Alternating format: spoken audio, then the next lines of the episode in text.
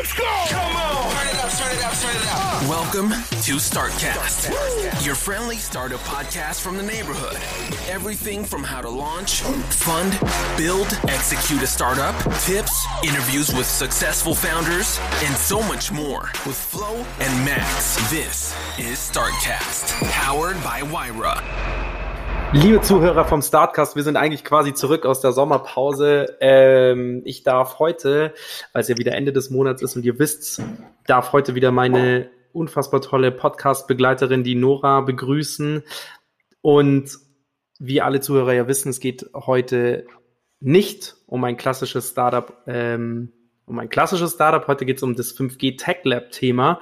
Und deswegen haben wir uns wieder einen tollen Kompagnon rausgesucht, der mit uns diese Stunde bestreiten darf, den Robin. Robin, ich habe schon mal gleich eine Frage, bevor du dich vorstellst. Woher kommt der Name von eurer Company? Hm. Ähm, spannende Frage, wurde ich glaube ich noch nie gefragt.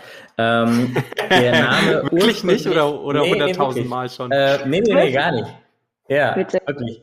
Ähm, der Name setzt sich eigentlich relativ einfach zusammen, weil wir nämlich äh, schon immer so ein bisschen die Idee hatten zu sagen, ähm, das, was wir machen, ist, ist Eye Candy. Das ist ja ein äh, relativ gängiger Gebrauch im Englischen, der einfach ähm, ja nette, visuelle, ansprech ansprechende Sachen beschreibt.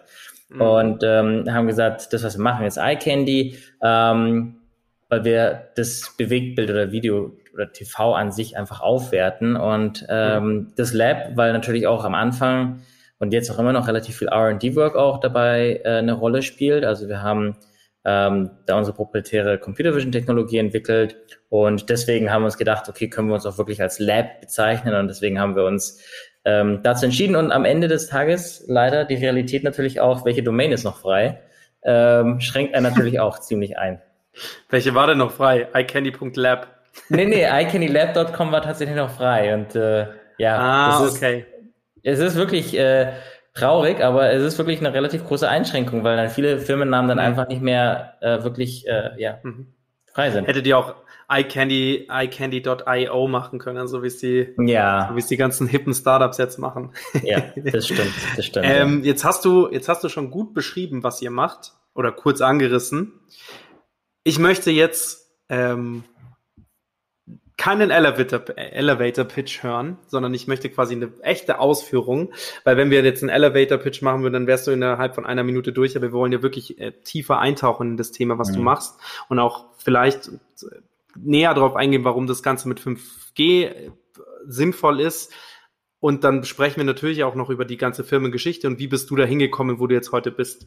Aber ich mhm. würde jetzt das Ganze mal von hinten aufzäumen und ähm, mal mit deinem Startup anfangen und quasi, dass du mal kurz erzählst, was macht euch und vielleicht was macht euch aus. Hm.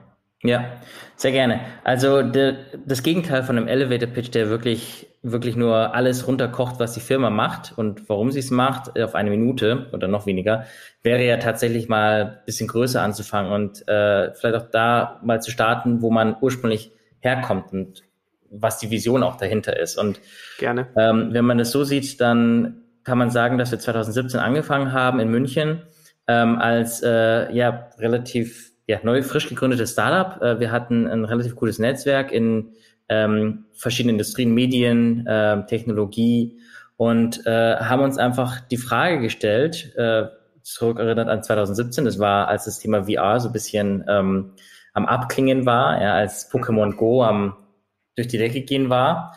Und ähm, haben uns einfach gefragt, okay, jetzt hat dieses ganze VR-Thema nicht geklappt, da gab es bestimmt verschiedene Faktoren für, warum.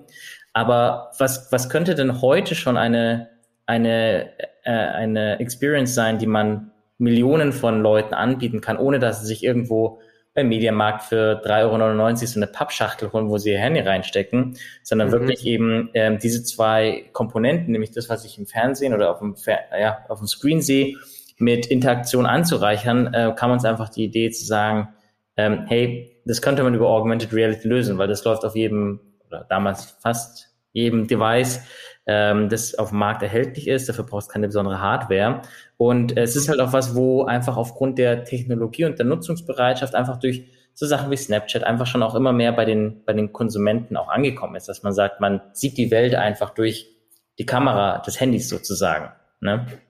Und so sind wir wirklich von einem Thema zum anderen gekommen, haben uns da relativ äh, schnell ähm, äh, Gedanken zu gemacht und gesagt, ja, also im Bereich Bewegtbild, Fernsehen damals tatsächlich noch relativ linear, ähm, gibt es einfach einen großen Bedarf, weil die haben Einschaltquoten gehen zurück, Leute gehen immer mehr zu Streaming-Plattformen äh, über.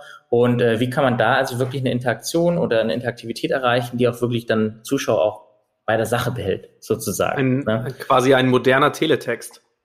Ja, also wenn man das so sagen mag, ich meine, aber abgesehen davon, dass der Teletext ja gefühlt irgendwie seit 1970 sich nicht weiterentwickelt hat, äh, ja, gefühlt, ja. also abgesehen von so äh, Smart TVs und dem ganzen HBB-TV-Möglichkeiten, äh, aber letztendlich ja, so wie du sagst, ähm, wie kann man Informationen einfach kredenzen, die einfach für den Nutzer vielleicht zu dem Zeitpunkt relevant sind? Das ist so ein bisschen unsere mhm. Frage und das, das Credo, den wir uns momentan auch immer noch natürlich stellen und ähm, uns da jeden Tag Gedanken zu machen. Wie kann das, was ich mir einfach linear oder im Fernsehen oder über eine Streaming-Plattform ist ja, ist ja mhm. egal. Wie kann ich das einfach äh, kontextualisieren und äh, anreichern, dass ich halt nicht die ganze Zeit beim Handy da sitze, sondern vielleicht auch diese Informationen oder Interaktionen einfach äh, ja komfortabler darge dargestellt werden. Das ist eigentlich relativ spannend, wenn du das mal überlegst. Ähm, sorry, Nora, da, da hake ich noch gut. ein. Ähm, dein Teil kommt noch. Sie hat eine Zwischenfrage, Entschuldigung. ähm, wenn man das Ganze jetzt mal kommerzialisieren möchte, sage ich jetzt mal nur als Beispiel, wäre mhm. ja interessant, weil die Frage, ich stelle mir gerade die Frage, jetzt wo ich eure Lösung ja kenne, mhm. und du sagst, da ist eine gewisse Interaktion da indirekt ist es ja quasi nur eine One-Way-Bespielung. Das heißt, ich mhm. interagiere mit dem, mit dem Fernseher, aber er interagiert ja nicht theoretisch mit mir zurück. Das heißt, da ja. gibt es ja keine Person, die sozusagen wie so eine Art Live-Schaltung mit mir zurückspricht, weil das wäre mhm. ja, das wäre ja ein Aufwand, den es der, der ins Unermessliche ginge. Aber wenn, also jetzt sagen wir mal vom, vom mhm. Sender her pro sieben, sage ich jetzt mal, mhm. wenn, wenn, sagen wir mal, Duell um die Welt hier von Joko und Klaas und ich schaue mir das an und ich hole mir äh, Interaktion irgendwie rein, da müsste hier jemand auf der anderen Seite sein. Also entweder kombinativ mit einem Chatbot würde das wahrscheinlich mhm. sensationell gut funktionieren, aber auf der anderen Seite kommerzialisieren, dass du sagst, okay, welche Informationen gibst du denn dem End-User? Und einfach vielleicht nur so, wie ihr es ja auch aufgezogen habt, aber zum Beispiel auch sagen, okay, rein, das ist jetzt Germany's Next Topmodel und diese Sendung ähm, zielt auf ein junges Publikum ab, die ja. sehr modeaffin sind, dass mhm. man halt vielleicht sagt, okay, die Information, die ich da rauskriege, was für Klamotten tragen die ja. denn da, welche Produkte bekommen die denn da und welchen Link spielen die mir sozusagen zurück. Also ich weiß es nicht, ob das jetzt schon funktioniert, aber das mhm. wäre ja, das, das wäre meine Frage zum linearen Fernsehen, wo ich sage, okay, das wäre echt eine Optimierung zum linearen Fernsehen. Ja. Sorry, ich habe gar keine Frage gestellt. Nee, ja, nee, aber ich kann dir auf jeden Fall an der Stelle zustimmen, dass es natürlich ja. eines der großen Probleme ist. Und da geht es nicht nur um lineares Fernsehen, sondern auch wenn du dir selbst bei Amazon zum Beispiel bei Amazon Prime Sachen anschaust und drückst mhm. auf Pause, dann siehst du auch über X-Ray quasi die äh, Infos zu den zu den, ja. zu den Schauspielern. Ja. Und ich sag mal, wenn man da eins und eins zusammenzählt, dann liegt es natürlich nicht fern, dass man sagt, ja, okay, Amazon hat eh ein komplettes E-Commerce äh, System hintergeschnallt, Dahinter. kann man das sich irgendwie damit anreichern. Ja, macht voll mhm. Sinn. Da gibt es auch ein paar Firmen, die sich das wirklich, ähm, also wirklich gezielt dieses Thema als Problemstellung auch ähm, zur Mission machen. Und ähm, also ist natürlich vollkommen richtig und auch relevant, ja. Also, aber das ist, denke ich, auch nur eine Facette des Nutzerbedürfnisses, das du jetzt gerade identifiziert hast, ja. Vielleicht mhm. bei Germany's Next Topmodel sind es vielleicht irgendwelche ähm, jungen Mädels, die sagen, oh, was ist denn das für ein Kleid und das halt dann kaufen können. Aber mhm. genau so gibt's halt in verschiedenen Demografien, in unterschiedlichen Use Cases halt andere Nutzerbedürfnisse. Absolut. Ja, also Absolut. Der, genau. Ja. Aber also, Robin, eigentlich macht ihr sowas doch auch, also ein Stück weit schon. Also ich meine, ihr ja. habt ja auch ein Angebot, ähm, vielleicht, ich weiß gar nicht, ob der Max das weiß, ähm, dass man eben diesen, wie sagt ihr immer, den, ähm, oh wow. Darauf wollte ich, so. Darauf wollte ich tatsächlich hinaus. Also da, das war jetzt sozusagen meine, die Basis wollte ich damit bilden, dass, mhm. dass, dass meine Vorstellung wäre, wie man lineares Fernsehen echt cooler gestalten kann, also äh, adäquat mit eurer Lösung mhm. und in welchen Bereichen ihr das sozusagen schon macht, wollte ich fragen. Genau. Jetzt also ist auch eine Frage, meinst du? ja, das war die Frage. Ja. Nee, genau. Also ich, ich, ohne da jetzt irgendwie was vorweggreifen zu wollen, aber ähm, das ist auch ein Use Case, den wir tatsächlich auch so in der Form gelauncht haben in, in Südkorea mit einem Partner, ähm, LGU Plus, auch ein großer Telco-Carrier. Ähm, mit dem haben wir genau diesen Use Case abgebildet. Das heißt, die, die Zuschauer zu Hause oder die, die Kunden von LGU Plus hatten alle auf ihrem Phone eine App, äh, die hieß AR Shopping Und äh, was sie gemacht hat, ist, äh, wir haben, ähm, oder unser Telco-Kunde in dem Fall hatte sich äh, äh, ja, bilaterale Verträge mit den vier größten Home-Shopping-Kanälen ähm, ausgehandelt in, in Korea und Home-Shopping ist dort eine ganz andere Nummer, als es jetzt hier in Deutschland oder in, in den USA ist. Der ist ein Riesenmarkt, mehrere Milliarden Dollar im Jahr und ähm, hat auch eine andere Demografie, als jetzt man es erwarten würde. Also es sind nicht ältere ähm, Leute, sondern sind wirklich auch zum Teil junge Leute, die sich ihre, ihre Sachen dort einfach kaufen. Und ähm, die hatten diese, ähm, diese, ja, hatten vier der größten, vier der größten Home Shopping Channel als, als Partner gewonnen.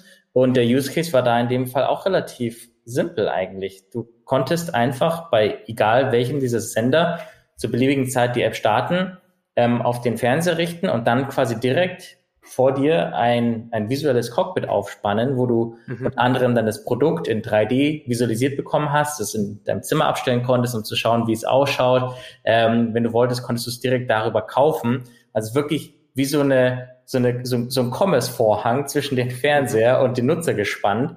Ähm, und natürlich, was da am Ende des Tages äh, das, das Ziel war, ist natürlich zu sagen, ein Telco würde normalerweise, und das ist vielleicht auch der spannende Anknüpfungspunkt jetzt für, für, für den Podcast heute. Ein Telco hat ja in der Regel ähm, bei 4G vor allem zum Beispiel diesen, diesen, diesen großen Technologiesprung, ähm, der das Video durch die Decke oder Video auf Mobile relativ durch die Decke gehen lassen hat. Ja, ähm, dadurch wurde Videotelefonie möglich, dadurch wurden Chat-Services populärer und so weiter, die aber im Grunde genommen ja nichts anderes tun, als das Core-Business von einem Telco einfach zu zerfressen, weil anstatt dass ich dann irgendwie mal telefoniere für 19 Cent die Minute, äh, mache ich einfach mal schnell FaceTime oder WhatsApp, Videocall oder was auch immer. Das heißt, ähm, eine der großen Herausforderungen, die es damals gab, war zu sagen, wie kann ich es schaffen, mich nicht als Enabler zu positionieren und jetzt bei 5G nicht den gleichen Fehler zu machen wie bei 4G, sondern zu sagen, ich bin nicht der Enabler, sondern ich biete einfach die, diese Services an. Ja? Mhm. Ähm, und, und, und das war in dem Fall natürlich auch das Ziel von, von, von LGU Plus da, ähm, zu sagen, wie können Sie jetzt, indem Sie natürlich diese Transaktion am Ende äh, ja, managen sozusagen, da halt wiederum äh, Revenue generieren. Okay. Hm. Ja, wie funktioniert noch dein Teil. Ja, ja, wie funktioniert eure Technologie? Das, also zwei Fragen. A, einmal, wie funktioniert eure Technologie? Und B, warum ist Deutschland nicht auf diesen Sprung, auf diesen, auf, auf diesen Zug bereits aufgesprungen?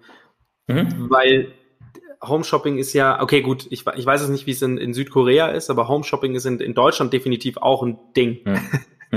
also ja. ist es zumindest noch. Und ich, ja. ich könnte mir jetzt zig Bereiche vorstellen, wo jetzt auch diese ganzen Privatsender sagen würden oder sagen könnten, boah, lass es uns doch mal dafür nutzen. Hm. Ja. Also Weil ich, ich, meine, wie, wie geil wäre es bei einem, bei einem Spielfilm, den, äh, den hier irgendwie Pro7 zeigt. Ich bleibe jetzt mal bei Pro7. Mhm. Kommen wir auch noch später drauf zu, warum ich auch bei Pro7 mhm. bleibe, weil die sind ja schon Kunde von euch. Ja. Ähm, wie geil wäre es denn bitte für die, äh, wenn die, weiß ich nicht, Spielfilm hier Will Smith äh, mhm. zeigen und dann, ähm, dann ist er der größte Will Smith-Fan und der sagt dann Shop the Look zum Beispiel ja, oder ja. Insights zu der Location, wo wurde das Ganze gedreht. Ähm. Ist schon spannend. Und ja. ich glaube, dass ihr da die perfekte Schnittstelle zur Zukunft spannt. Das ist mhm. genau, aber meine, nur ganz kurz, ähm, sagen meine Frage noch so als Ergänzung, weil du hast es vorhin gesagt mit dem, ja, mit dem Live-Fernsehen oder halt dem normalen mhm. Fernsehen. Ähm, was, warum macht man das eben nicht mit Streaming? Also ich meine, mhm. würde das, funktioniert das nicht aus technischen Gründen oder ja? Mhm. Also ähm, vielleicht mal, also das sind ja quasi beide Fragen oder ja zwei Fragen mit einer Klappe sozusagen mit einer Antwort. Äh, wie funktioniert die Technologie? Wir haben da mehrere Ansätze. Eine ist, ähm, äh, wo wir neuronale Netze trainieren, äh, wo haben die quasi äh, Videoinhalte erkennen, also erstmal den Fernseher zu erkennen im Camera Feed, das ist schon mal die eine mhm. Hauptaufgabe sozusagen. Sobald man den identifiziert hat, geht es darum zu sagen, okay, was wird denn da gerade angezeigt? Und äh, was sind dafür die relevanten Informationen, die dazu äh, getaggt sind sozusagen. Und ähm, wir haben da zum einen, äh, wie gesagt, eine eigene äh, Solution entwickelt, äh, die ist auch äh, patentiert. Also grundsätzlich ist das Konzept zu sagen, du hast einen Videofeed und den augmentierst du mit AR-Inhalten. Das ist was, was ähm, wo, wo iCandy Lab auch das Patent dafür hält. Und ähm, letztendlich gibt es da verschiedene Ansätze. Einer ist aber zu sagen, man nimmt einen Computer Vision Based Approach. Das heißt, ich habe, äh, ich füttere eine Datenbank, ähnlich wie bei Shazam, füttere eine Datenbank mit Material, das ich erkennen möchte. Und ähm, sobald ich quasi irgendwas davon erkenne, dann sage ich, ach, das ist doch der Film mit Will Smith. Ja, was ja so in der Form ähm, gar nicht mal so die, die technische Hürde ist, oder es ist eine große technische Hürde, aber die jetzt auf jeden Fall schon mal gelöst ist um die, auf die Frage äh, zurückzukommen äh, von dir, Max, warum das niemand macht oder warum Pro7 das nicht geil findet. Also ich würde mal mich so weit aus dem Fenster lehnen und sagen, sowas findet wahrscheinlich jede, jedes Medienunternehmen toll. Ja. Absolut, absolut. Ähm, würde die Leute zurückholen und würde zusätzlich auch noch Werbeverträge einholen, weil du dann die, diese scheiß Werbepausen noch sinnvoll nutzen könntest. Genau, genau. Und hast halt dann auch sowas wie, wie Affiliate und, und also grundsätzlich halt so Revenue-Share-Geschichten.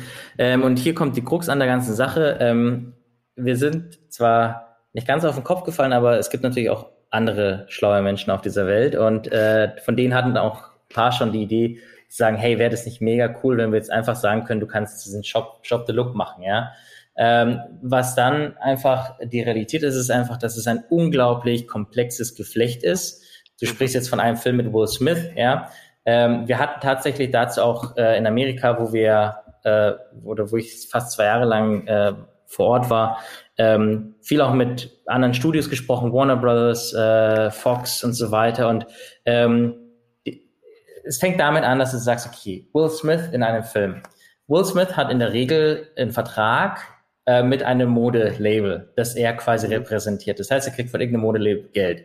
Das heißt, sobald dann irgendjemand sagt, ah, okay, der trägt aber den, den Adidas Hoodie in dem einen Film, obwohl er überhaupt nicht mit denen verlinkt ist und jemand benutzt quasi seine sein, sein, sein Likeness, ich weiß nicht, wie das auch, äh, sein, also sein, sein Wesen sozusagen, um damit äh, zu kommerzialisieren, dann ist es schon mal ein, ein Problem.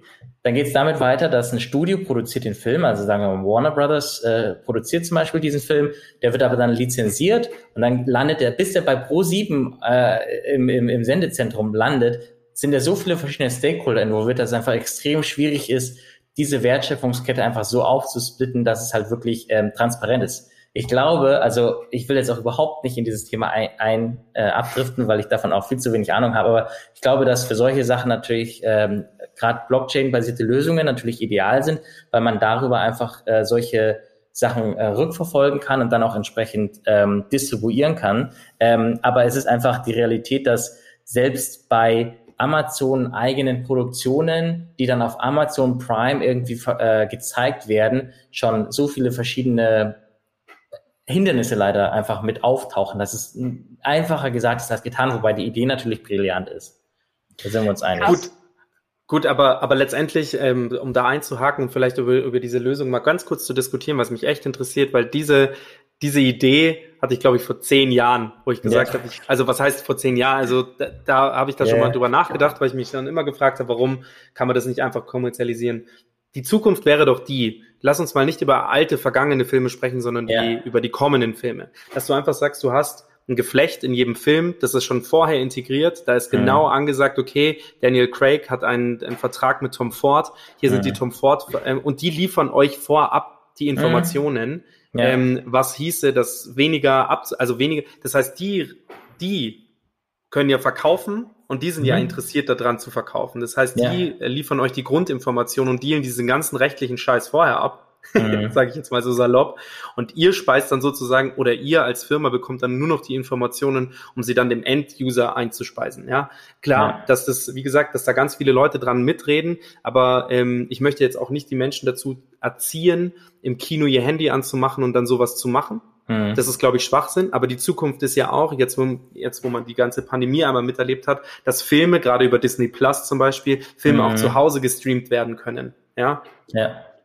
Und ich finde das schon, ich finde, da birgt sich eine ganz viel, viel größere Welt noch dahinter, als die, über die mhm. wir jetzt gerade sprechen. Mhm. Und das Rechtliche, wer jetzt Recht an was hat, das sollten doch eigentlich diejenigen klären, die das meiste Interesse an dem ganzen Ding haben, und zwar die, die was verkaufen wollen. Und ja. nicht derjenige, der letztendlich sagt, ich bilde die Plattform für euch, nicht mhm. gegen euch. Hm. Dass das schwierig ist, dass das komplex ist, brauchen wir nicht hm. drüber reden, aber hm. Sprengt auch gerade meinen Kopf, deswegen sage ich, äh, gehen wir da vielleicht nicht weiter drauf ein, aber es ist trotzdem, ich, ja. Alleine, dass du das jetzt schon wieder gesagt hast, dass da so viele Leute ähm, involviert sind, die da was dagegen hm. haben können, Oh Mann. Ja, es ist, es ist schade. Und ich sag mal, jetzt stell dir mal vor, du bist dann in, als kleines Startup irgendwie, versuchst da irgendwie die Welt zu verbessern und ähm, mhm. irgendwie alles einfacher zu machen.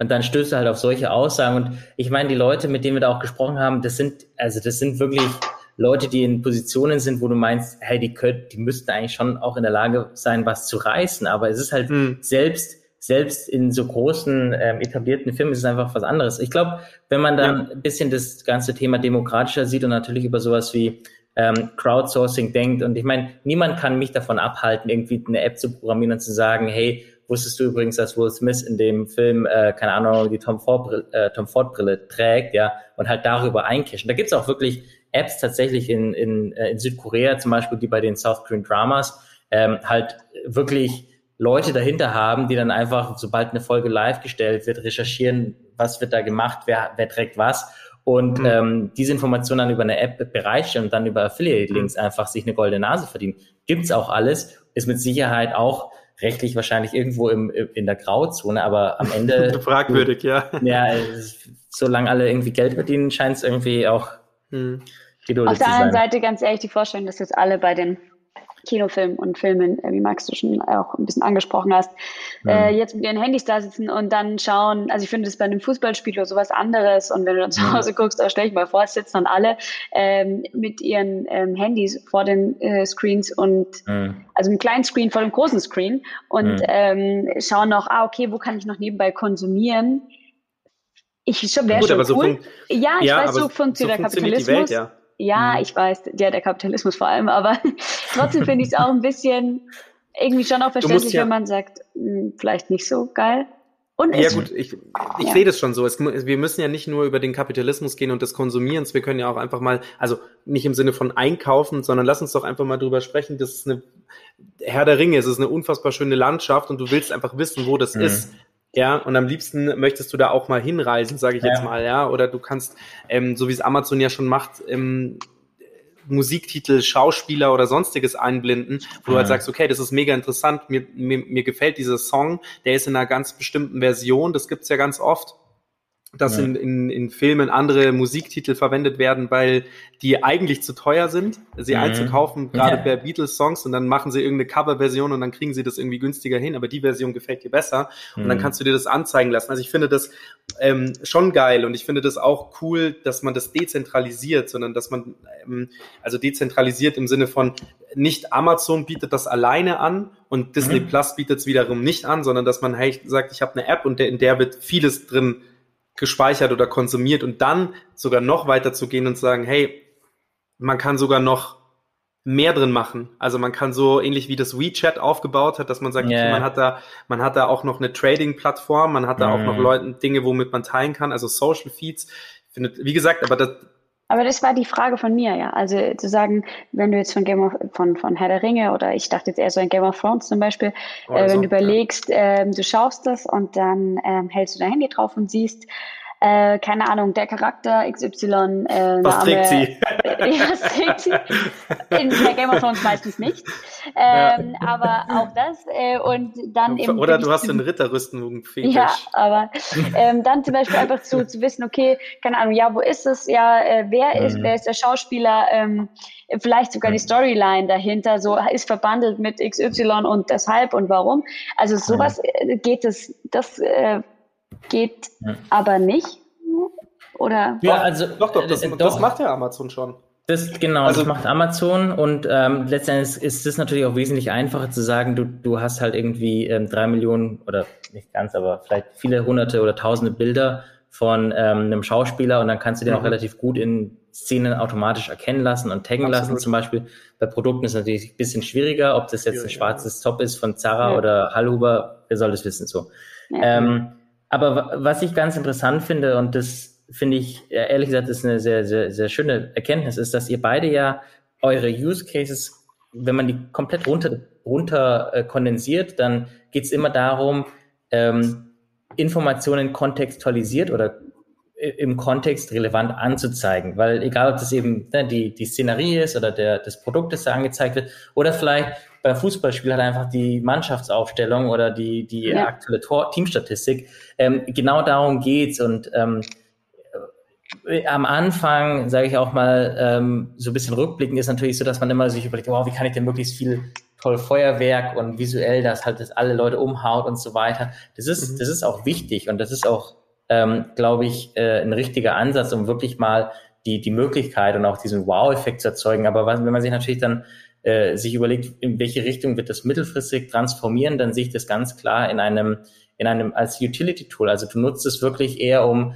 in de, ein Bedürfnis in dem Moment, sei es eben Wissen oder äh, vielleicht eine ähm, äh, vielleicht auch Commerce, ja, einfach in dem Moment halt zu, ja. zu, zu befriedigen, ja. ja. Und ähm, das ist eine Entwicklung, die ich persönlich relativ äh, spannend finde, weil ich meine, ich beobachte mich ja selber, sobald ich irgendwas interessant finde, dann recherchiere ich gleich und wo hat Ganze, man hat ja auch immer sein Handy zur Hand. Man, also wir haben genau, immer, ja. wenn wir im Urlaub ja. sind, wir haben so eine Gruppe, mit der wir in Urlaub fahren und da ist immer ja. dieses, ja, ähm, es geht um ein Thema und sofort wird es gegoogelt äh, ja, und dann wird erstmal geschaut, was findet man dazu und so äh, gefühlt geht es diesen ganzen in jeder Diskussion wird am Schluss die Wahrheit im Internet gesucht äh, und ich glaube, das ist, ähm, ich glaube, das ist so in uns drin ein Stück weit, weil man heute ja auch alles einfach sofort nachschauen kann Ganz und es genau, total ja. verstörend ist, wenn man es nicht ja. kann. Also das mag man cool. halt auch nicht mehr.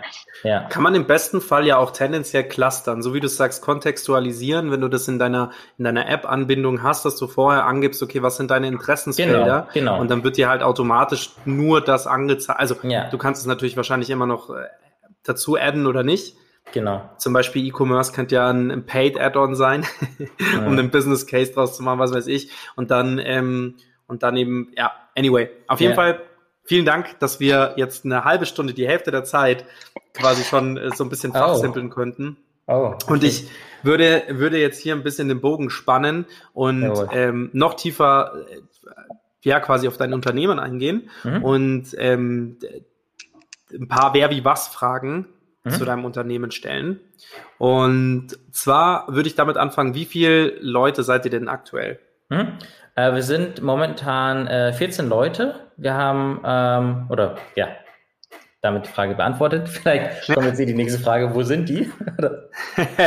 nee, meine nächste Frage wäre tatsächlich, wann habt ihr denn gegründet? Achso, okay. Ja, wir haben 2017 gegründet in Deutschland ähm, als GmbH in München und haben dann 2018 tatsächlich den äh, großen Sprung äh, über den Teich gewagt und haben dort auch als amerikanische Firma uns äh, gegründet, ähm, um einfach oder weil unser Ziel natürlich auch war, mittelfristig dann auch ähm, ausländisch ausländische oder amerikanische Investoren auch äh, an Bord zu holen. Und das ist einfach ähm, in der Regel ein bisschen einfacher, wenn man da auch die entsprechende ja, äh, Entität dafür hat. West Coast nehme ich mal an. Ja. Ah, genau. Gut. Macht ja auch Sinn, als Tech-Unternehmen auf jeden Fall ja. darüber zu gehen. Ja. Ähm, Finde ich aber schon ganz schön stattlich. Also ein sehr gesundes Wachstum für ähm, vier Jahre jetzt. Mhm. Ähm, und wie würde der Florian jetzt sagen, die perfekte Größe? Oh, okay. Der Florian sagt immer, irgendwas zwischen 11 und 20 ist die perfekte Größe. Ja. Mehr würde er nicht haben wollen. Okay. Ähm, dements dementsprechend well done. Mhm. Und wie viele Gründer seid ihr? Weil du gesagt mhm. hast, ihr habt in München gegründet. Wie viele Gründer seid ihr? Wie hat sich das mhm. mit dem Gründen aufgesplittet? Habt ihr ja auch jemanden in Amerika sitzen oder bist du immer drüben? Yeah. Oder genau. und wie ist die genau. Rollenverteilung vielleicht auch? Ja, ähm, wir haben am Anfang ähm, haben wir zu viel gegründet die Firma, ähm, unter anderem äh, mit äh, meinem CTO, der auch äh, jetzt noch dabei ist und zwei äh, anderen Gründern, die aus äh, unterschiedlichen Gründen dann auch das Unternehmen dann im Laufe der Zeit verlassen haben. Ähm, äh, unter anderem, weil halt einfach ähm, die Realität in einem Startup ist, es ist halt einfach ein Rollercoaster-Ride, ja. Und manchmal ist es halt dann einfach auch äh, schwierig, mhm. wenn man dann natürlich auch äh, gewisse Prioritäten hat, ähm, dann das einfach damit zu vereinbaren. Und ich denke, das ist auch äh, so im Nachhinein natürlich was, wo ähm, ja einfach äh, total auch äh, eine richtige Entscheidung war. Und das war jetzt auch jetzt gibt keine Hard Feelings oder irgendwie sowas, aber man muss gerade natürlich in einem Startup-Environment halt gucken, dass wenn man wieder auf die 12 bis 20 äh, Teammitglieder vom Florian zurückgeht, aber auch drunter mhm. natürlich schaut, ähm, dass, dass man da halt wirklich ähm, effizient miteinander arbeiten kann. Und ähm, ja, Aufteilung ist eigentlich relativ klar. Ich kümmere mich um alles, was Business ist, um mein CTO um alles, was technisch ist. Ähm, alles, was so, ähm, ich sag mal, Abwägen von ähm, technologischen äh, Neuerungen im Kontext mit Business, das machen wir dann auch immer zusammen, ja, oder im erweiterten Team, würde ich auch mal sagen. Ähm, Wenn es ihnen zum Beispiel darum geht, zu sagen, ja, okay, äh, wir haben jetzt hier, was, was sind die nächsten äh, Roadmap-Items, die wir machen wollen, dann ist es natürlich wichtig zu gucken, gibt es da Interesse im Markt, ja, und mhm. gibt es da eine technische Möglichkeit, das umzusetzen und was ist dafür quasi der Aufwand dahinter? Und äh, solche Gespräche finden dann immer ähm, bei uns im, im, im Team gemeinsam äh, dann auch statt. Mhm. Also deine Rolle sozusagen, um es runterzubrechen, CEO? Ja. Und du hast noch einen CTO, ihr genau. zwei seid aus dem Gründerteam ähm, genau. übrig geblieben. Genau. Absolut, wie du sagst, Rollercoaster Ride ist bei den meisten Startups so, sich gefühlt ähm, am Anfang, äh, egal wie, ihr klingt zumindest so, als hättet ihr nicht vorher aus einer Agentur heraus gegründet. Mhm. Nee, also ihr habt, ihr hattet sozusagen die Idee und habt äh, seid voll reingestartet in die genau. Idee. Mhm. Weil darüber haben wir auch in einem Podcast vorher schon mal geredet. Viele, viele starten ja quasi so, lass es, ähm, ich nehme jetzt mal den Lukas von Unetic als Beispiel. Die mhm. haben, die haben noch kein Produkt, aber sind sozusagen mhm. eine künstliche Intelligenzagentur, sage ich jetzt mal, die sich der mhm. Nachhaltigkeit verschrieben hat. So, ja. Und die sind jetzt nach und nach dabei, sich selbst ein Produkt zu schleifen. Aber heißt halt, die haben halt super viel Cash vorher schon gemacht als Agentur und tun sich dann natürlich leichter, wenn sie das dann irgendwann mal in ein Produkt umwandeln. Wohingegen, wie du es eben auch beschreibst, Rollercoaster Ride, das hat man mhm. meistens, wenn man einen Kaltstart macht. Ja, ja. Und dann eben sie, und dann halt mal realisiert, okay, es ist gar nicht so, das wusstet ihr sicher, aber mhm. das ist vielen eben nicht bewusst, dass das nicht so leicht ist und dass man mhm. sich auch gut und gerne mal ein Jahr lang kein Gehalt auszahlt und dass man halt wirklich von seinen Ersparten leben muss und dass es ähm, auch ein äh, privates, nervliches Zerreibnis meistens ja. ist, ja. ja. Und um bei der Frage zu bleiben, du kannst sie beantworten, musst du aber nicht. Ähm, mich würde es aber freuen, wenn du sie beantwortest. Ähm, mhm. Wie war denn euer Umsatz letztes Jahr? Letztes Jahr. So, es reicht, ähm, das reicht, wenn du, wenn du äh, nicht den genauen Umsatz sagst, sondern sozusagen stellig. Okay, ähm, also ich sag mal so, wir haben ähm, letztes Jahr, das war ein durchwachsenes Jahr, muss man ja auch ehrlich sagen, aber das ist, glaube ich, ja. für niemanden überraschend, ähm, haben wir tatsächlich es geschafft, unseren Umsatz stabil zu halten, was einem mhm. mittleren sechsstelligen Betrag entspricht.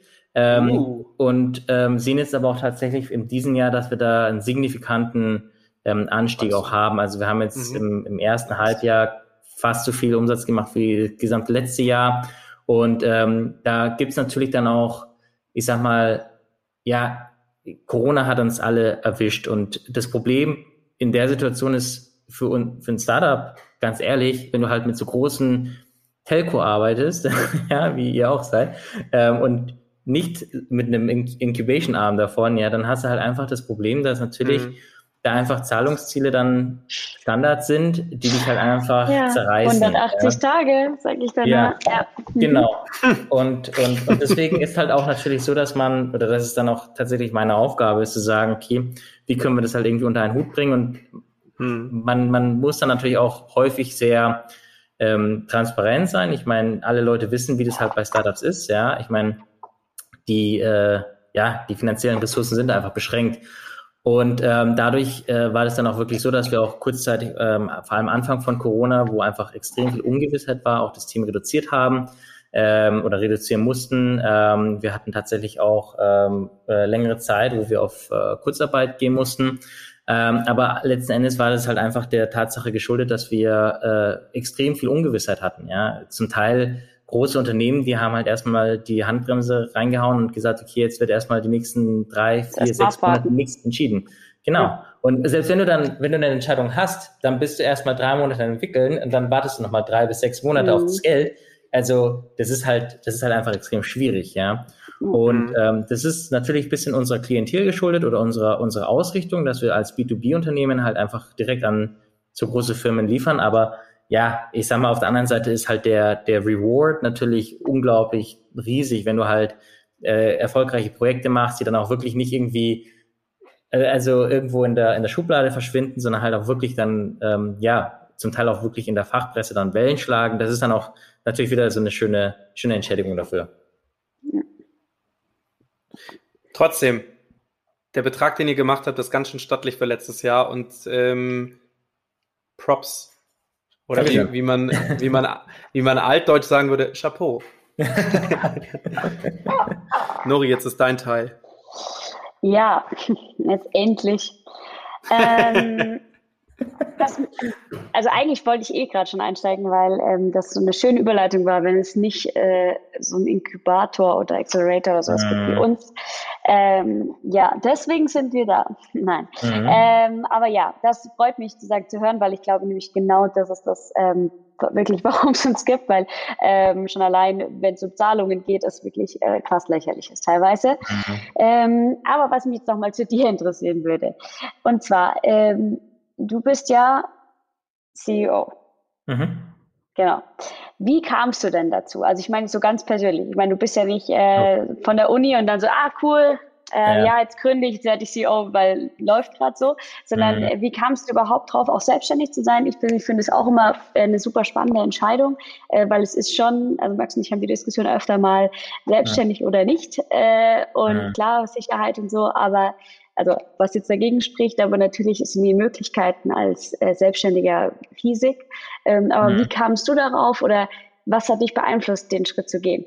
Mhm. Also ich war direkt nach der, nach der Uni, ähm, habe ich äh, direkt aus der Uni heraus eine Agentur gegründet, ähm, mit damals auch einem äh, oder zwei Kommilitonen. Ähm, die haben wir dreieinhalb, vier, viereinhalb Jahre fast geführt. Ging es um Digitalisierungsberatung. Ähm, wir hatten beide Medienmanagement studiert und hatten damit relativ, ähm, ja, ich sag mal, starken Background im gesamten Zusammenhang mit Kommunikation, Digitalisierung, Social Media, Webseiten und so weiter und so fort. Und ähm, da war das halt natürlich schon so, dass, dass, dass man halt dann so ein bisschen in die Selbstständigkeit gestartet ist. Natürlich was komplett anderes, wie wenn du, ähm, ich sag mal, ein Technologie-Startup irgendwie gründest. Aber das war so der erste Schritt. Deswegen war es schon mal so ein bisschen so ein Soft-Start. Mhm. Und ähm, dann, als wir dann iCandy Lab gegründet haben und ähm, einer meiner ähm, ähm, mit dem ich auch die Agentur damals gegründet hat. Der Tom ähm, hatte dann auch, äh, ja, war auch mit einer der eben der Mitgründer, einer besagten Mitgründer bei iCandy dann. Ähm, und äh, ja, da war es halt dann natürlich irgendwann mal so, wir, wir sind alle zusammengekommen, viele kreative Köpfe, viele ähm, Ideen und ähm, aber am Ende des Tages ist es halt, glaube ich, einfach trotzdem schwierig, weil gerade wenn einfach gewisse Kompetenzen nicht ganz eindeutig geregelt sind. Natürlich wie mhm. halt, äh, was ist die Erwartungshaltung vom Team, was ist die Erwartungshaltung von externen Leuten. Ähm, und äh, diese Rolle musste dann halt in irg irgendwann mal auch besetzt werden, ja, weil ähm, ja, letztendlich da halt dann auch äh, gerade in, in, den USA dann auch viele Gespräche dann stattgefunden haben. Und ähm, das war natürlich schon so ein Entscheidungsprozess und äh, ich habe damals mir auch relativ viel Gedanken dazu gemacht. Ähm, ich habe mich jetzt nicht vor der Herausforderung an sich gescheut, weil ich glaube, man kann nur etwas, nur ähm, Angst haben vor etwas, wenn man ungefähr weiß, was auf einen zukommt. Aber dadurch, dass das ganze Thema noch, ich sag mal, in dem Zusammenhang halt völlig neu war, ähm, war ich eher neugierig, ja, und, mhm. und eher, eher gespannt, was, was auf der, was auf einen zukommt. Und also wenn ich jetzt zurückdenke, wir hatten da unsere allererste Messe in, in San Francisco und damals war ich noch mit einem ähm, mit einem Bekannten, der quasi auch relativ viel so Inkubationsarbeit leistet und, und in dem Startup-Umfeld relativ versiert ist, der, der, der hatte mich damals noch begleitet. Und dann ähm, stand ich halt dann da bei dieser Messe und dann haben wir da mit Leuten gesprochen und alle fanden es halt mega cool und so. Und dann kommt halt der Erste so und sagt so, ja, ja, sucht irgendwie Investment, raise dir grad? Und ich so, ja, schon irgendwie. Also, ja, okay, cool, was für eine, was für eine, was für eine Series, Series A oder Seed oder so. Und ich so, was, was will der jetzt genau? Und ähm, denkst halt einfach so. so ich kurz. ja, wirklich, so ungefähr. Natürlich in der, versucht man natürlich trotzdem in der Situation natürlich möglichst irgendwie eloquent und galant darüber zu kommen. Aber jetzt im Nachhinein finde ich es einfach nur super, super interessant, retrospektiv, zu betrachten, wie naiv ich dazu, also wirklich, kann ich jetzt einfach so sagen, vier Jahre später, wie naiv ich da über das Thema gedacht habe. Aber es hat mir jetzt in der Hinsicht nicht geschadet. Natürlich lernt man extrem viel und das ist auch wirklich was, was ich äh, mit am meisten schätze aus dieser Zeit. Ähm, bis jetzt ist halt einfach diese unglaublich steile Lernkurve, ähm, egal in welche Richtung. Ne? Ja, ich glaube, da ist auch dieses einfach reinspringen äh, ins kalte Wasser. Ja. Wahrscheinlich, wie du sagst, ich mag den Spruch sehr gerne. Man kann auch vor etwas Angst haben, was man auch weiß mhm. und sagen, was noch hinzukommt. Mhm. Ähm, ich glaube, das gibt wahrscheinlich mega viel Gründern so und ich glaube, alle anderen, denen es nicht so geht, äh, mhm. ja, also, naja, weiß nicht, ja. ob das dann wirklich auch Früchte trägt. Ähm, ja. Und äh, was wäre dann, also jetzt hast du schon gesagt, so, du bist. Äh, Eine Sache, ja, tatsächlich, okay. tatsächlich hat man mehr Angst vor dem, was man weiß, was kommt, ja, ja. als vor dem, was man nicht weiß. Genau. Also das ist ja. echt so. Und was wären denn so, also jetzt hast du gesagt, ähm, du bist da so reingesprungen und wusstest eigentlich gar nicht so genau, was auf dich zukommt. Mhm. Was waren denn so deine drei persönlichen ja, Niederlagen oder wo du sagst, wow, krass, habe ich ein bisschen erschrocken, die jetzt mhm. äh, in deiner Gründerzeit dir passiert sind? Also musst jetzt keine mhm. schlimmen ja. äh, Details erzählen. Also einfach Erfahrungen ja. nennen. Ja, ja. Wir haben das, wir haben das immer Niederlagen getauft, damit man die Konnotation schon da hat. Ja, ja. Dahin, dass es was, äh, was negativ prägendes ist. Es kann aber auch durchweg positiv prägend sein, aber mhm. irgendwas, was dich dahin geschliffen hat, wo du heute bist. Ja. Wie, ja, genau. wie du genau. auch vorher gesagt hast, das Beispiel mit deinen zwei Mitgründern, die ausgestiegen ja. sind, wo du sagst, hey, Rollercoaster Ride. Genau. Sorry. Genau, ja, aber das ist, also letztendlich, ich meine, egal wie, wie scheiße es mal läuft, ich meine, am Ende des Tages ist idealerweise trotzdem halt irgendeine eine Lesson, die man halt draus ziehen kann. Und ähm, dahingehend hat es ja immer doch irgendwas Positives. Und ähm, also ich glaube, ähm, da gibt es natürlich gefühlt viele, wenn man da so in, ins Detail geht, aber so auf, auf der Makroebene würde ich sagen, ist wirklich schon so ein bisschen was ähm, einfach so, ja, so ein bisschen dieses, die mir die Augen geöffnet hat, ist halt natürlich A, was für eine Verantwortung man einfach auch hat gegenüber ähm, nicht nur sich selber. Davor waren wir halt, also mit der Agentur, die ich da gegründet hatte, waren wir halt relativ klein. Wir hatten in Peakzeiten hatten wir irgendwie fünf, sechs Leute und es war halt alles eher so boutiquig, sage ich mal, ja. Mhm. Ähm, die Tatsache, dass aber jetzt natürlich äh, ja inzwischen schon ein gutes Dutzend Leute davon halt äh, abhängig sind, ähm, ob ich mhm. äh, eine gute Präsentation mache oder ob halt irgendwas gut äh, gut läuft oder nicht. Das ist halt natürlich schon auch irgendwo ein gewisser der Druck wird höher. Ein gewisser Druck. Ähm, ist auf der anderen Seite natürlich auch extrem, äh, ja, äh, rewarding, weil man einfach mhm. dann auch weiß, wofür man es macht. Das ist auch sehr motivierend. Ähm, aber ja, ich sag mal, als Startup, ich glaube, ich würde, würden die wenigsten von sich behaupten können, auch äh, komplett durch ruhige Gewässer, Gewässer nur ähm, gesegelt zu sein. Und ähm, spätestens dann, wenn man halt einmal feststellt, oh Moment mal, wenn es jetzt hier so weitergeht, dann haben wir echt irgendwie ein Problem. Ähm, das sind halt Momente, die man, äh, denen man ausgesetzt ist und mhm. ähm, natürlich auch nicht immer weiß, wie ich der jetzt begegnen soll. Und wir haben das Glück, dass wir einfach dadurch, dass ich äh, relativ viel Zeit in Amerika, wie gesagt, verbracht habe, wo halt einfach dieses Konstrukt oder die Idee von, von Mentorship einfach ähm, meiner Meinung nach noch wesentlich stärker gelebt wird, als es jetzt ähm, hier bei uns ist, mhm. ähm, halt wirklich das Glück gehabt, ähm, sehr erfahrene Leute, sehr gute Leute in meinem Umfeld zu haben, die man halt einfach in solchen Situationen auch einfach mal fragen kann, ja, und man einfach nicht alleine gelassen ist mit dieser, ja. mit dieser Problematik oder mit der Situation, ja. Und ähm, selbst wenn es halt manchmal einfach nur ein paar nette, nett gemeinte Worte sind, die ja. einem aber vielleicht einfach in der Situation dann nochmal zumindest irgendwie doch nochmal die, den, den Mut geben, dann nochmal, äh, keine Ahnung, mit, egal ob das mit Kunden ist oder mit irgendjemand anders nochmal ein Gespräch zu suchen, ja. um das vielleicht dann doch noch irgendwie zu klären. Ähm, das ist wirklich was, wo ich äh, extrem dankbar für bin äh, im Nachhinein weil das einfach nicht jeder hat. Und äh, ja. ich bin auch zum Beispiel hier bei uns an der äh, an meiner Uni, wo ich studiert habe, auch im, im, im, im Alumni-Verein und, und, und, und, und tu auch regelmäßig Mentoren, irgendwelche äh, Studenten, die halt sagen, oh, wir haben hier ja. eine Idee, haben wir Quatsch. Weil ich meine, klar, es kann auch sein, dass ich einfach nur heiße Luft produziere, ja, aber am Ende des Tages geht es halt trotzdem darum, dass zumindest die andere Person mal vielleicht noch eine andere Perspektive auf ein Thema bekommt, die sie vielleicht so nicht bekommen hätte. Und ich glaube, das ist extrem hilfreich, gerade wenn man eben noch nicht so erfahren ist. Ja. Und äh, ich meine, Stichwort ähm, Investoren, ja, wo ich halt dann so ein bisschen wie auf verlorenen Posten auf der Messe da in San Francisco stand, ja, ähm, hätte ich wahrscheinlich mich auch darüber gefreut, wenn ich einfach, oder war ich froh, an der Stelle natürlich noch den Bekannten da mit dabei zu haben, der halt dann einfach mhm. die Kuh noch vom Eis ziehen kann, wenn es ist, weißt du? Ja, ich glaube, eh in Amerika ist das so ein bisschen, oder ja das mit dem Gründen ja ein ganz anderes Mindset. Mhm. Also da sagt man ja auch, bei uns ist trotzdem, wenn du mal äh, zum Beispiel ein Startup gegen die Wand gefahren hast, ist trotzdem so, pff, boah, schwierig. In mhm. Amerika sagt man ja eher so, wenn du das, wenn nicht mal ein Startup gegen die Wand gefahren ist, kannst du gar nicht erfolgreich sein. Also da ist ja ganz, ähm, ich glaube, das ist auch das Coole natürlich dran, einfach dieses Mindset zu sagen, ja, just try it, weil am Ende, mhm. dann geht's halt schief, aber vielleicht geht's halt auch nicht schief. Und dann ja. ist es mega. Ähm, ja. Okay, verstehe. Also das heißt, ähm, dass du das heißt einfach, ein großes Beispiel, aber ähm, ja, ja. ja. ja. Und ähm, wenn du jetzt wieder gründen würdest, mhm. müsstest, wolltest, mhm. ähm, oder was würdest du jemandem raten, der sagt, weil du eben gerade sagst, so als Mentor, so, hey, ähm, ich bin jetzt am mhm. Ende meines Studiums und eigentlich würde ich voll gerne äh, gründen, mhm. was würdest du mitgeben?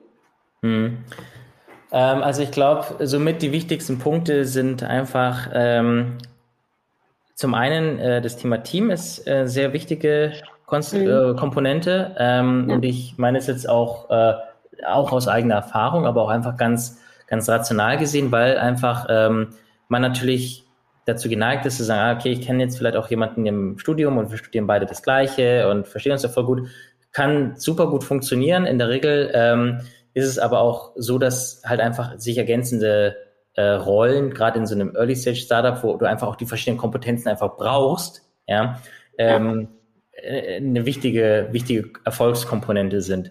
Äh, das heißt, das wäre ein Thema, äh, wo ich glaube ich relativ ähm, oder wo ich auch relativ regelmäßig irgendwie drauf, äh, ja. Jetzt bist du gemutet. Oh, sorry, ja. ähm, wo ich, wo ich regelmäßig. Sag mal, bei uns sage ich einen Kasten. Oh, echt? No, das hätte voll sein müssen. Nein, alles gut. Du kannst ja nichts ähm, dafür. Startups müssen das nicht zahlen. Ach so, ja, Gott sei Dank. Der Max gibt einen Kasten aus. Nee, der, so. nein, auf keinen Fall.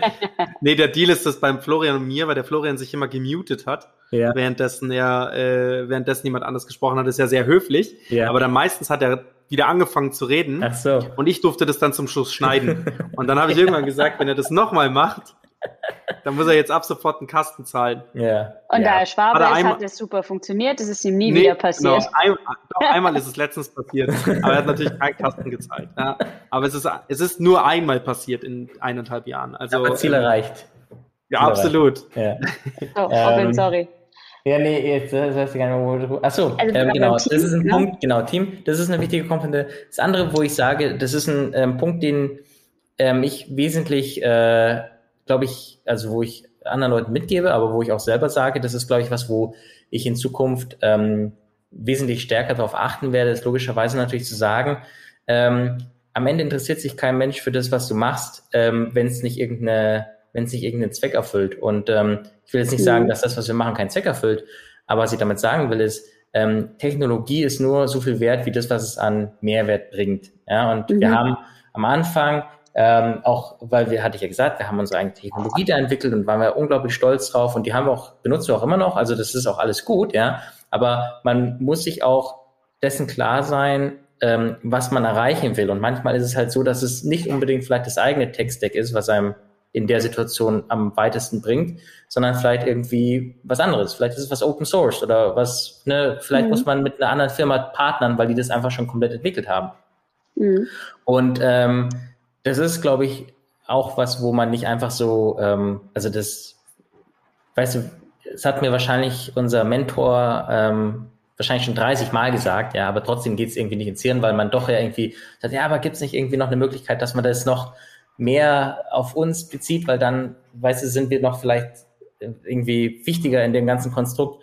Aber am Ende des Tages interessiert den Kunden und den, am Ende den Konsumenten natürlich nur, was, was macht es für mich, ja, weil mhm äh, unser, unser ein, ein Prof an der Uni hat immer gesagt, den ähm, Kunden im Baumarkt interessiert nicht der Bohrer, sondern den interessiert das Loch in der Wand. Ja, und das ist ihm egal, wie er das Loch da reinbekommt. Mhm. Er will es nur sauber haben und die Bohrmaschine ist ihm dafür egal. Und das ist ein sehr, finde ich, äh, passendes und treffendes Statement, mhm. ähm, weil gerade wenn man Technologie macht, äh, weil gerade wenn man Technologie macht, ähm, dann ähm, verliebt man sich relativ schnell in diese Technologie mhm. und ähm, ja, darf halt die anderen Rahmenbedingungen nicht aus dem Blick verlieren. Ja, ja, also äh, jetzt äh, aus der Erfahrung, seitdem wir jetzt, uns jetzt kennen durch die Vira, ähm, muss mhm. ich sagen, obviously scheint scheint eure Technologie sehr gut anzukommen, da ihr immer unsere kleine Wunderwaffe seid, wenn es ums Tech Lab geht. Äh, du, da kommt jemand, Robin, magst du mal vorbeikommen ja, und ja. nicht euer Produkt vorstellen? Und wir hatten Klar. jetzt ja auch schon einige Berührungspunkte mit Telefonica und auch anderen Unternehmen, wo immer alle gesagt haben, okay, mega spannend, ähm, also wirklich mhm. unterschiedlichste Branchen ja auch, mhm. ähm, weil es, glaube ich, schon was ist, was die Leute abholt und eben meine, also so meine Erfahrung der letzten drei Jahre jetzt wirklich dieses, du musst was machen, was die Leute halt verstehen. Ich habe Startups, mhm. die die coolste Technologie haben, so richtig, mhm. wirklich, ähm, vor allem ganz viel künstliche Intelligenz-Themen. Das Problem ist, wenn ja. die Leute es aber nicht durchschauen, hast du keine Chance, egal ob es geil ist oder nicht. Und das ja. ist so traurig, weil da halt oft auch krasse Techies am Start sind und äh, die aber das ja. dann einfach nicht verkauft kriegen, weil halt es keiner wirklich verstehen kann. Oder ja. nur die Leute, die dann nicht entscheiden, weil es halt die Techies hinter irgendwas anderem sind. So. Ähm, und deswegen ist das, finde ich, bei euch aber so schön, weil du führst es vor und man sieht es und man weiß, ah ja, okay, das macht man damit, ja, mega. Ähm, und trotz, also das finde ich, äh, glaube ich, oder das glaube ich nicht, das finde ich bei eurem Produkt ähm, halt ultra attraktiv und ähm, ich glaube auch, dass das auf jeden Fall äh, ja also zukunftsträchtig ist und äh, Sinn ergibt sozusagen. Also wie gesagt, allein heute das Gespräch hätten wir noch ein paar Use Cases dann. Ja. Ähm, die, ja. äh, genau. Also ich, ich, will natürlich dazu auch sagen, dass es halt auch nicht immer so ähm, einfach ist. Also ich, ich, ich, ich bin unglaublich ähm, glücklich darüber, dass wir ein Produkt haben, was halt A auch ähm, relativ äh, einfach zu verstehen ist, also für, für, für Nutzer. Ja, du zeigst System A, der versteht's. Unglaublich schwierig zu erklären über das Telefon oder selbst über ja. PowerPoint oder sowas. Man muss es halt erleben und ähm, das war aber auch nicht immer so. Ich sag mal, vor, vor drei, vier Jahren, wo wir auf den ersten Messen waren und das Ding gezeigt haben, haben die Leute gesagt, was ist denn überhaupt AR und VR? Das ist doch, das ist doch der letzte, der letzte Dreck. Das interessiert doch keinen. Ja, wirklich. Und, und, und ähm, das ist wirklich eine, eine, eine Sache, die wir auch beobachten, die sich einfach über die letzten Jahre extrem verändert hat. Ähm, ich, gut, ich war jetzt die letzten drei, äh, oder die letzten 16 Monate nicht mehr auf irgendwelchen Messen, ehrlicherweise. Aber allein das, allein das Verständnis dafür, was AR ist, was VR ist, ja. ähm, ist einfach ein anderes. Und mit jedem Tag, der vergeht, wo neue positive News im gesamten Kontext, also sowas wie ähm, äh, Mark Zuckerberg spricht über das Metaverse und sagt, das nächste Hardware-Produkt, das sie verkaufen werden, wird eine AR-Brille sein mit Ray-Ban zusammen. Ja? Mhm. Diese, diese kleinen ähm, Puzzleteile fügen sich jetzt einfach langsam zusammen, sodass sich halt dieser Narrativ auch ähm, immer, immer schlüssiger wird, den wir halt ehrlicherweise schon seit vier Jahren irgendwie predigen, ja. wo aber einfach viele, viele verschiedene technische Hindernisse waren, ähm, die äh, oder inhaltliche Hindernisse, die einfach bei vielen Leuten einfach schon so so wie so eine wie so eine Schranke war, das die geht dann runter und die kriegst du nicht mehr raus. So, ah, aber VR hat ja nicht funktioniert und so. Naja, und darum geht's halt. Ja? ja? Genau, ja. Na gut, aber sagen, gehen wir jetzt mal davon aus. Also ich meine, die Nora und ich äh, waren vor zwei Jahren als man noch reisen durfte, in Stockholm und haben da eine ähm, AR äh, Ausstellung besucht. Mhm. Und das war ziemlich geil. Also mhm. Kunst so zu erleben. Ja, ja. Und ich finde, und ich finde Kunst in dieser, in dieser Form, ähm, von diesem klassischen, okay, jetzt mal von Skulpturen abgesehen, aber mhm. dieses zweidimensionale, du mhm. stehst vor etwas und auch diese ganzen Museumsführungen, ähm, Museumsführung 2.0 mit, yeah. du erlebst was, du hast vielleicht auch, wie du es auch eben schon sagst, so ein, so ein Kommentar vom Künstler, wie hat mm. er diesen, mhm. was, was hat er persönlich, weil das ist ja das, es gibt immer Leute, die führen dich dann durch Galerien ja. und sagen dann, ja, der Künstler hat das und das dazu gesagt. Mhm. Aber geil wäre doch eigentlich, wenn der Künstler selbst zu dir spricht ja, und dir das erklärt. Ja, und ähm, da habe ich halt auch gesehen, was es für Möglichkeiten potenziell mhm. gibt. Ähm, oder was jetzt aktuell da ist. Fand es relativ erschreckend traurig, wie wenig bisher da ist. Mhm. Ähm, auch da eine kurze Anekdote. Gestern haben wir Iron Man 1 angeschaut und mhm. Iron Man 1 ist so äh, für mich so der Vorreiter gewesen, wie man, wie AR irgendwann mal funktioniert. Der baut okay. ja seine, der baut ja seine ja, Anzüge so und dann, ja, dann funktioniert das so und, der, und, dann sagst du, dann schaust du das an. Das ist 2008 irgendwie. Wir haben jetzt äh, irgendwie 13 Jahre später und nichts passiert. Nee. Also das ja. gibt's auf jeden Fall noch nicht. Aber ich finde ihr, um jetzt auch da nochmal den Bogen zu spannen, mhm. ihr seid ein erster Vorreiter dafür hin, wo es hingehen soll. Mhm. Und deswegen habe ich auch eingangs gesagt, und es ist schön, dass ich da jetzt so weit den Bogen spannen kann bis zum Schluss. Bei euch spürt man so ein bisschen die Zukunft. Ja. Und das finde ich schön. Ja, großes das ist aber ein schöner, Ja, das ist ein schöner äh, letzter Satz gewesen sozusagen. Ja. Mhm. Das kann ich. Aber ich habe, ähm, Max, sonst stellst du die Frage, heute stelle ich sie. Äh, ja. Sucht ihr noch Leute? Mhm. Ja? ja? Weil dann ja. hast du jetzt die Chance, hier noch was zu sagen dazu. Genau, okay, und wo sie sich cool. vor allem bewerben dürfen, weil ja. wir haben hier doch einiges an Zuhörern. Ähm, unsere Altersgruppe ist zwar relativ breit gemischt, aber das mit 20er Feld ist definitiv auch, also äh, vor 20 und mit 20 ist zwar das kleinere, ja. aber es ist auf jeden Fall, es sind auf jeden Fall Leute da, falls du in dem Super. Bereich suchen solltest. Okay, ähm, ja, also wir suchen ja nicht nach Alter, sondern wir suchen letzten Endes nach, äh, nach, nach guten Köpfen. Ähm, deswegen würde ich jetzt einfach mal ein relativ äh, ähm, breites äh, Angebot machen und zwar äh, alle Leute, die grundsätzlich Interesse haben in dem Bereich ähm, AR, VR, interaktive Technologien, Medien. Ähm, gerne äh, mir eine E-Mail schreiben, robin at icandylab.com, beziehungsweise mich auf LinkedIn adden. Ähm, würde mich freuen, über äh, grundsätzlich natürlich mein Netzwerk auch zu erweitern. Äh, wir suchen momentan tatsächlich äh, iOS-Developer. Ähm, und äh, grundsätzlich Unity ist, ist das unsere Go-To-Plattform, was, was das Entwickeln angeht. Ähm, ja, das sind, das sind so unsere. Kann ich auch. Das kannst du, ja, voll. Dann robin at icandylab.com. Ähm, Muss man vielleicht auch nochmal sagen, iCandy Lab nicht wie iPhone, sondern wie nein, i, wie das Auge. Wir, wir, wollen ja keine rechtlichen äh, Schwierigkeiten mhm. haben. Ja, genau wie das Auge. Auge Süßigkeiten Labor. Ähm, .com. Englisch. Auf Englisch. Genau. nice. Robin, erstens mal, oder erst nicht erstens mal, erstmal vielen, vielen Dank, dass du da warst. Mhm. Vielen Dank, dass du dich unseren Fragen gestellt hast. Vielen Dank, dass du dir am Montagabend nach getaner Arbeit oder wahrscheinlich zwischen den zwei Arbeiten, Vorbereitung auf morgen, ähm, dich mit uns eh getroffen hast, remote getroffen hast und dich mit uns ausgetauscht hast über dich, dein Thema und alles, was dich antreibt und ähm, hier jetzt schon mal vorneweg, ohne dass ich die Nora gefragt habe, hast du Bock nochmal zu kommen? Ich würde ich gerne mit dir gerne ich würde gerne mit dir einfach äh, dieses AR-Thema noch, du hast gemerkt, ja, da ist, äh, da ist auf jeden Fall Feuer da, dass man äh, ja. noch anschwören kann und irgendwie in einem halben Jahr, wenn du Bock hast, treffen uns einfach nochmal mhm. und quatschen, wo ihr steht und vielleicht einfach auch themenspezifischer nochmal in, über irgendeine, Richtung, in irgendeine Richtung, weil wir wollen diesen Podcast auch ein bisschen themenspezifischer noch aufbauen. Mhm. Ähm, erstmal die Einladung. Hast du Bock nochmal zu kommen? Ja, super gerne. Vielen Dank schon mal für die nice. Einladung. Ja. Sehr gern. ähm, und tatsächlich Tradition im Podcast. Ähm, ich weiß nicht, ob, äh, ob man es dir vorher gesagt hat oder nicht. Die ja, Tradition im nee. Podcast ist, du hast die letzten Worte. Oh, okay. ähm, äh, Gibt es ein gewisses Thema oder ein Lieblingszitat, Podcast-Tipp, irgendwas?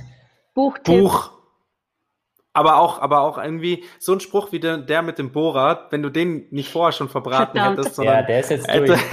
Oder auch das mit der Angst wäre gut gewesen. Ich finde, du hattest gute Sachen dabei. Ist jetzt natürlich ja. Komm, wir schneiden das vorher raus und bringst ihn jetzt einfach noch Na gut, okay, dann, okay. Also ich muss sagen, ich hatte da nicht dieses Heads-up, ähm, aber äh, ich schüttel mir jetzt einfach was äh, aus dem Ärmel und zwar ähm, in Anlehnung auf das, was du gerade gemacht hast, nämlich mich einzuladen, potenziell auf eine zweite Folge, ähm, würde ich auf jeden Fall schon mal ähm, einfach nochmal darauf hinweisen, dass wir jetzt gerade in einer ganz, ganz, ganz spannenden Zeit sind, die, glaube ich, im Nachhinein betrachtet für uns ähm, gar nicht so äh, schnell vorkommen wird, aber diese, diese, dieser Übergang, diese Transition in eine, in eine völlig immersive und digitale ähm, Experience, wo es einfach darum geht, dass ich nicht einfach nur mein Handy hochhalte und wie der letzte Depp ausschaut oder meine riesige klobige Brille auf während ich im Zug sitze, zu einer ähm, Situation, wo man sowas einfach erleben kann und mit Freunden teilen und Familien teilen kann, ähm, das wird relativ bald kommen und ähm,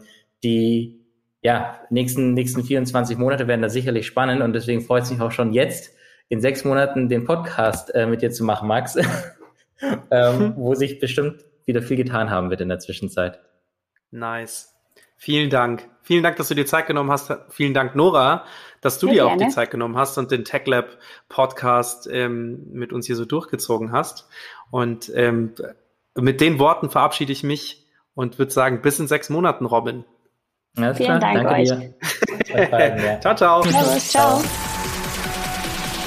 You like what you heard? Then spread the word and share it with your friends. This was Startcast, your friendly startup podcast from the neighborhood, powered by Wyra.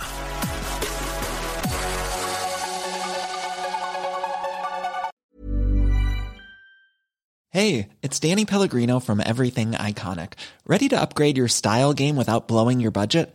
Check out Quince. They've got all the good stuff shirts and polos, activewear, and fine leather goods, all at 50 to 80% less than other high end brands. And the best part? They're all about safe, ethical, and responsible manufacturing.